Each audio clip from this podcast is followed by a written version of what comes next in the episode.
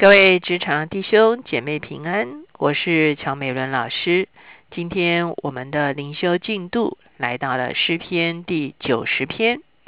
今天我们所要一起思想的主题是：愿你坚立我们手中的弓。我们一起来祷告，天父，我们来到你的面前，我们向你献上感恩，啊，谢谢你，啊，因为你世世代代作为我们的居所。主啊，你是从亘古到永远的上帝。主啊，我们却如同尘土，主啊，如同花草一样有限的人。主啊，求你来帮助我们，日日活在你的面光中间。主啊，你查验主啊我们一生所做，我们每一天的所思所想。然后叫我们能够照你的心意来数算自己的日子，好叫我们手中所做的功是蒙你所喜悦的，你就坚立我们手中所做的功。谢谢主垂听我们的祷告，靠耶稣的名，阿门。今天呢，我们进到了诗篇九十篇，我们也进到了诗篇的第四卷。我们看见在。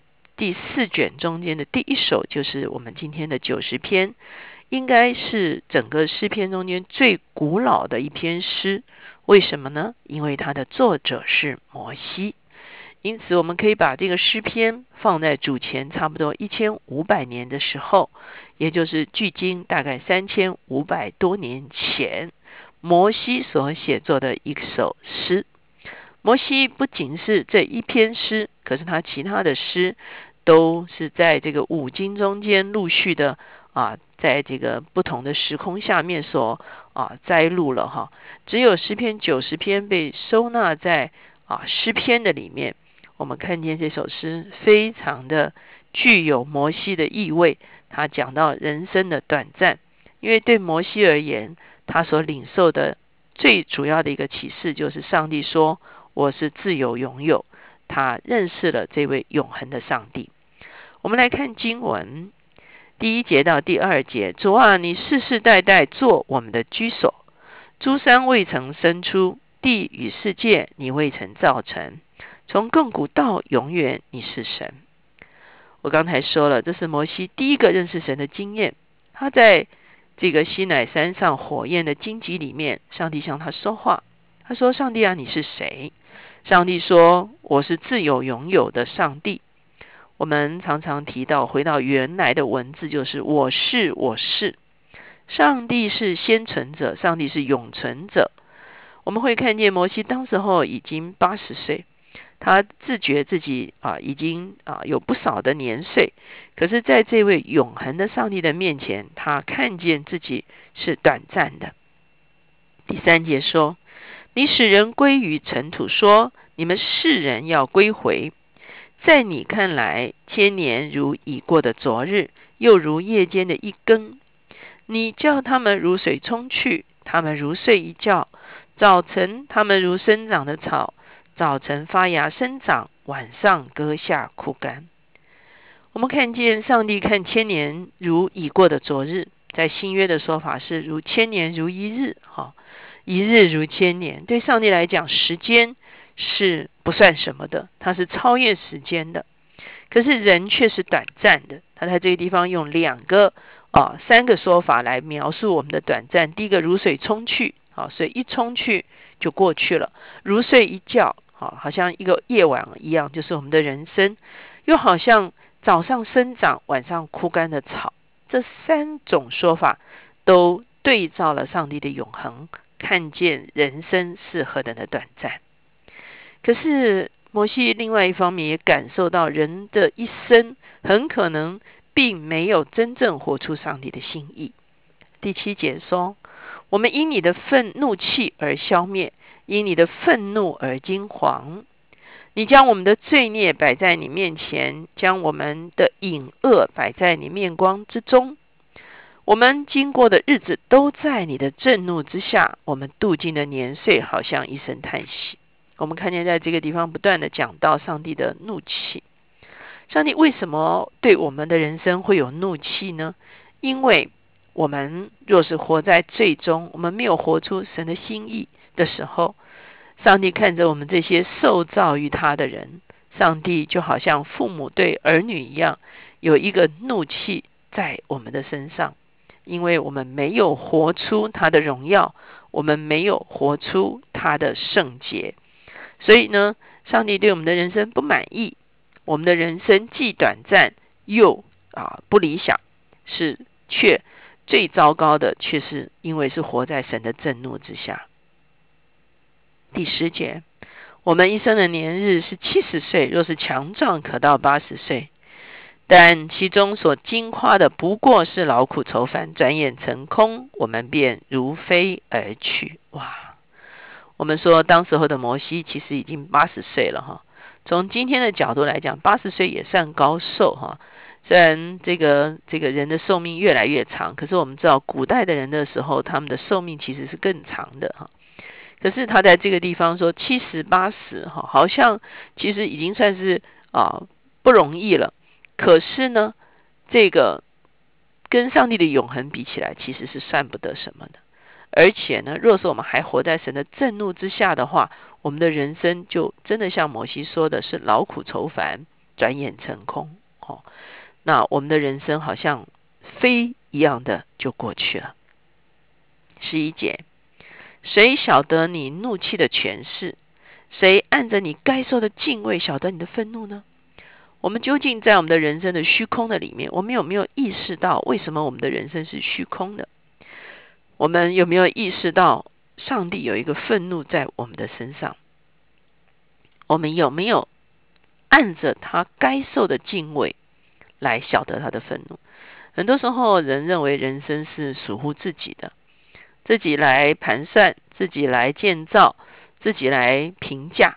好，我们觉得我们可能对我们自己的人生非常满意。可是重点是，有一天我们的人生就是需要到上帝的面前被评价。究竟上帝对我们自以为是的人生，他会做出什么样子的评价呢？接下去，诗人就有一个很深的一个回转，求你指教我们怎样数算自己的日子，好叫我们得到智慧的心。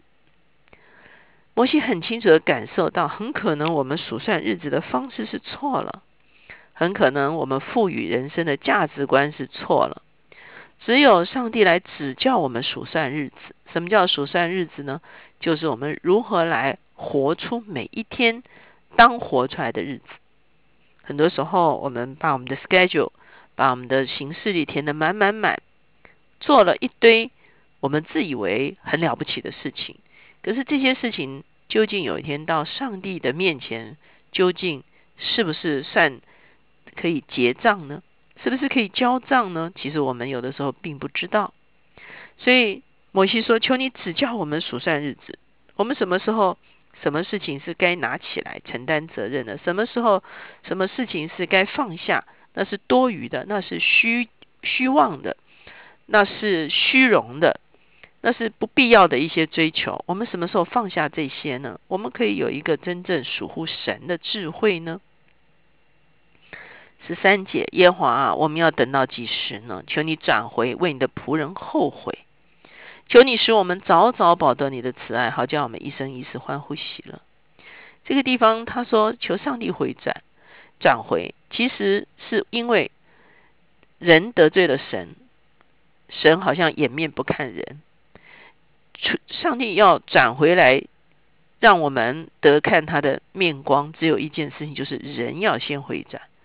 人回转在上帝的面前，承认上帝对我们有主权。承认我们若没有活出上帝的旨意，上帝的怒气就在我们的身上。当我们一弄清楚这件事情，我们我们回转，上帝就向我们转回，上帝就会让我们早早保得慈爱，一生一世欢呼喜乐。哇！就是帮助我们真的不要浪费我们的人生，活在跟上帝对抗，活在逃躲上帝，活在闪避闪躲上帝的旨意的一些无谓的一些人生的一个。啊，绕远路的一个啊情况中间，我们可以早早保得慈爱，我们可以一生一世欢呼喜乐。为什么呢？只要我们回转在他的面前，走在他的心意里面，活出他要我们活出的人生。十五节，求你照着你使我们受苦的日子和我们遭难的年岁，叫我们喜乐。哇哦，我们会有受苦的日子、遭难的年岁。坦白讲，很多时候受苦是我们自找苦吃。好，我们做了错误的决定，我们就进入遭灾的年岁。有的时候也是我们人生有一些别人的啊错误，导致我们人生很苦或者受到亏损。可是，当我们将我们的日子交在上帝的手中，我们求主来指教我们数算的时候，你会发现，我们过往的人生的损失，会在上帝的恩典中一一的被补还回来。愿你的作为向你仆人显现，愿你的荣耀向他们子孙显明。愿主我们神的荣美归在我们身上。愿你坚立我们手所做的功，我们手所做的功，愿你坚立。我们看见诗人在最后求几件事情，愿你的作为向我们显明。就上帝，你到底要做什么？让我们知道，我们知道你要做什么，我们就配合你的功来与你同工。那个时候，你就坚立我们手中所做的功。亲爱的弟兄姐妹，我们何等需要上帝坚立我们手中所做的功？我们所做所做的功是何等的薄弱？我们好像可以做什么一些事情，做一些决定。啊我们或或做一些计划，我们做一些执行。可是，如果不是上帝建立我们手中所做的功，往往这些功是啊，不见得可以啊完全的完成。中间会有太多的因素导致我们虽然努力，可是手中所做的功却没有完成。可是，一旦神的手兼顾我们手中所做的功的时候，你会发现那个是带着能力的。就好像前一天我们讲到说，神的恩高在我们的身上，我们就得着了权柄，得着了能力。那个去完工的时候，是一个完全不一样的情况。不但我们这一代我们可以经历我们手中所做的功被坚立，而且他说什么？愿你的荣耀向他们子孙显明。我们的世世代代都因为我们知道如何与神同工，他们也学会与神同工，他们也因为我们的。功，我们手中所做的功而蒙福，以至于他们可以在我们所建造的啊工作上面更进一步的去建造他们那个时代的功。我们就看见在这个地方有一个传承，有一个世世代代都活在上帝的赐福，活在上帝兼顾我们手中所做的功的这样子的一个啊身份的里面。上帝不但世世代代做我们的居所。而且上帝要赐福我们的世世代代，我们一起来祷告。亲爱的主，我们向你献上感恩。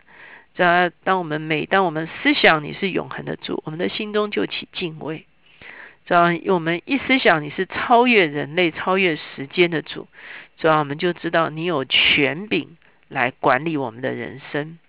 要求你帮我们帮助我们在这一生中间，不再自以为是，不再自行其道。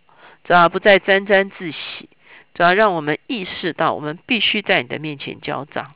主要因此，我们存谦卑的心，我们恳求你来指教我们，主要免得我们的日子是荒废的，免得我们的日子是劳苦愁烦，却是转眼愁成空的。主，我们谢谢你，当你指教我们数算日子的时候，我们就醒悟过来，我们知道如何活出讨你喜欢的一种生活。主要我们做你手中兼顾我们所做的工作，主要以至于我们可以活出你的心意，我们可以得回过去岁月所失落的，主要也让我们带着一个祝福的力量来建造我们的下一代，让我们的下一代同样明白什么叫做与你同工，明白怎么样能够得着你的喜悦，好叫他们知道如何建造他们那个时代。祝我们谢谢你。你世世代代做我们的居所，垂听我们的祷告，靠耶稣的名，阿门。我们看见摩西其实也是一个很懂得传传承的人，他把约书亚非常好的啊建造起来，他把百姓交给下一代的领袖的时候，他可以安然的啊离世。所以求神帮助我们，我们不但思想我们自己这个世代，我们也要思想下一个世代。